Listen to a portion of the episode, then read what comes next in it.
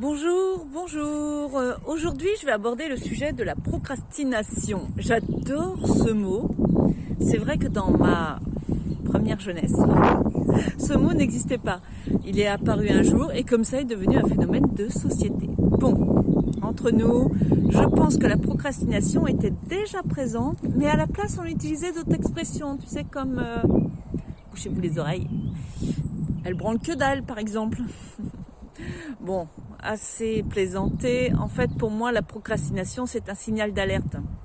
En fait, je trouve que ce phénomène est très instructif. En gros, la procrastination, la procrastination, plus c'est pas facile à dire, c'est l'art de tout remettre au lendemain. C'est, comme on pourrait dire aussi, traîner la patte pour faire les choses.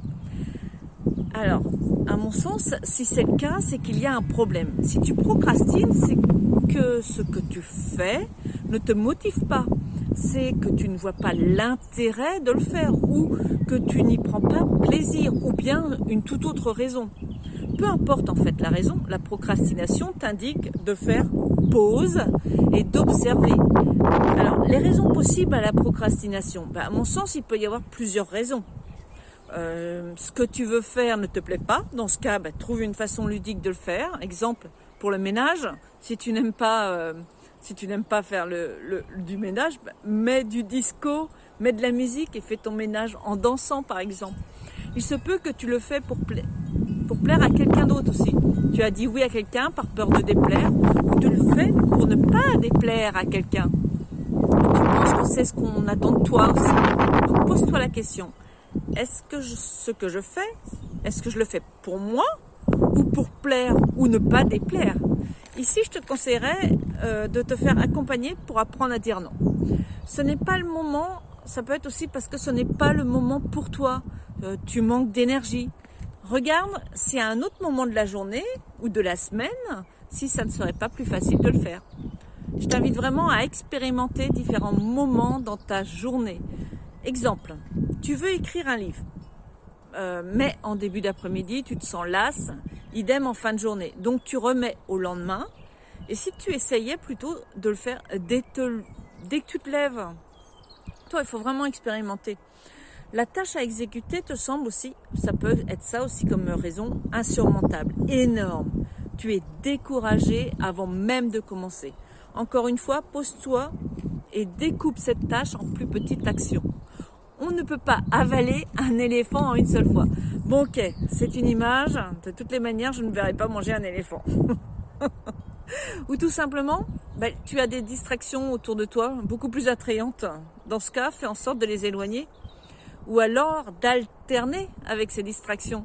Comme te, suggère, comme te le suggère la méthode Pomodoro, tu fais 26 minutes de travail en mode focus, warrior, et puis 5 minutes de distraction.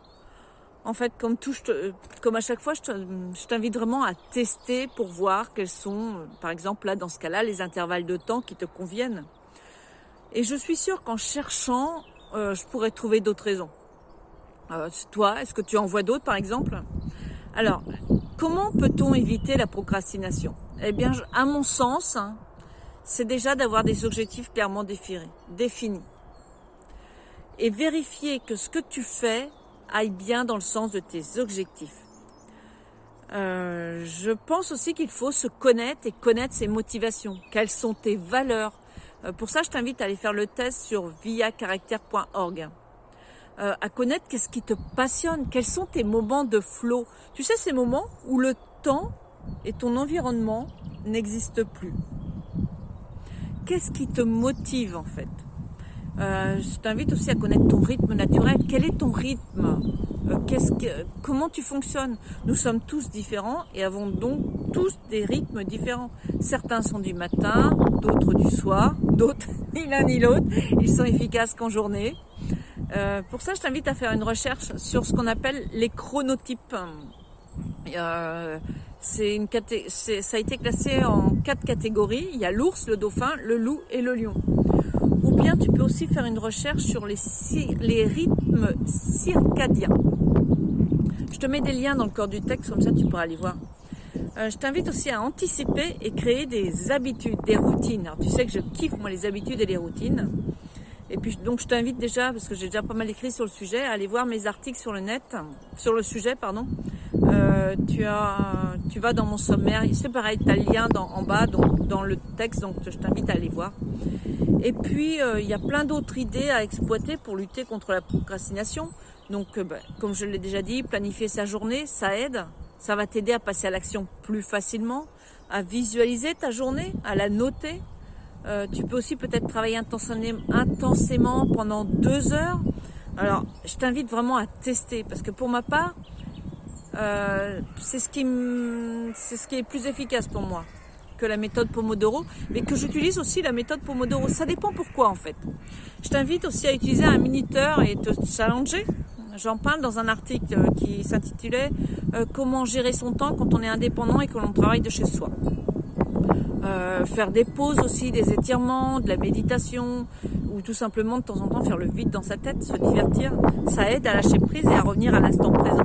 J'aime bien aussi euh, bouger, faire un tour dehors, me reconnecter à la nature, même cinq minutes. Euh, c'est alterner en fait avec des tâches légères, ludiques, euh, j'aime bien aussi alors faire aussi une liste de tâches. Bon ça j'adore moi les listes de tâches et puis les prioriser. Bon ça euh, ou les catégoriser par objectif prioritaire. Le mieux étant d'avoir un tableau de bord. J'ai écrit, euh, j'ai fait, des tutos là-dessus. Donc je t'invite à aller voir les liens.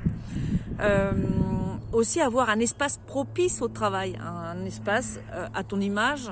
Alors moi j'aime bien que c'est rangé, zen, etc. Et puis j'aime aussi définir une priorité, une intention.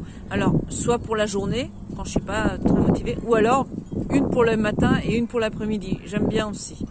Donc pour conclure sur, cette, ah, sur cet, article, cet article sur la procrastination, je t'invite vraiment à voir la procrastination, c'est vraiment pas facile à dire, comme un signal d'alarme et à te poser, dans les deux sens du terme, à te poser pour te poser et à te poser pour te poser les bonnes questions.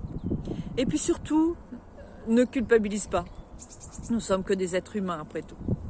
Maintenant, j'aimerais bien te donner la parole. Pour toi, procrastiner, c'est quoi? Est-ce que ça t'arrive de procrastiner? Et si oui, comment tu te sens? Et est-ce que tu as des astuces pour éviter en fait d'être toujours pour euh, être dans le mode tout le temps focus? Voilà, ben, je te souhaite une très très belle fin de journée dans la joie et la bonne humeur et je te dis à bientôt. Je te fais un petit tour à J'adore le paysage où je suis. J'adore cet arbre aussi. Allez, je te dis à bientôt. Bye bye.